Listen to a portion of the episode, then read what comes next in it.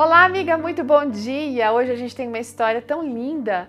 Ela foi encaminhada pela Gabriela Pinheiro. A Gabriela é casada, ela tem quatro filhos, gente. Ela é advogada, escritora e missionária. Olha só. E eu faço uma pergunta: se você pedisse para os outros, em uma frase, definir quem você é ou quem você e sua família são, você e seu marido, o que, que eles escreveriam? Sabe o que as pessoas dizem a respeito da Gabriela e do marido dela? Eles dizem o seguinte: eles são um casal jovem promissor, mas é assim, um pouquinho malucos. Por que será? Bom, atualmente ela tem 32 anos, o marido tem 35. Ela é advogada ele é médico. E eles têm quatro filhos. Os dois rapazes mais velhos, um tem 17, outro tem 15, e as meninas têm 11 e 12 anos.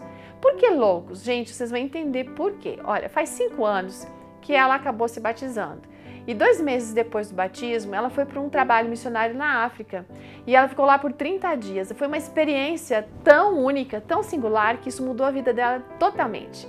Lá naquele lugar, você vai entender que mudou muito, porque ali ela conheceu o marido dela, né? Que é médico e que amou ser missionário também.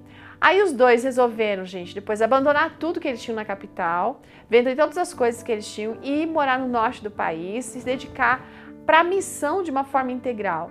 E lá eles estariam morando ou foram morar numa comunidade indígena que fica a uns 500 quilômetros de Manaus, que tem apenas 13 famílias morando. Ali não tem água encanada, a energia não é legal, a população é, é pobre mesmo, mas eles tinham uma missão muito especial. Era fazer um revamento ali naquele lugar para aquela igreja ficar forte de novo.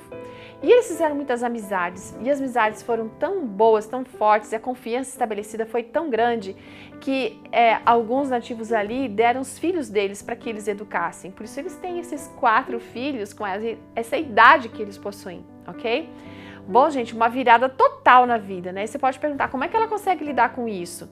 Gente, ela tem um segredo. Todos os dias de madrugada, ela coloca-se de joelhos e ela põe a sua família nas mãos de Deus, sabe? Ela consagra a família, assim, ó, a vida dela, do marido, o casamento, ora pelos filhos individualmente, coloca as coisas específicas de cada um, né? Eles fazem o culto em família, eles procuram manter o lar deles, sabe? É, isento de tudo aquilo que não é legal, que não é cristão. Por quê? Porque eles entendem que as bênçãos elas vão ser proporcionais à nossa fidelidade, à obediência que a gente tem, à consagração que a gente tem.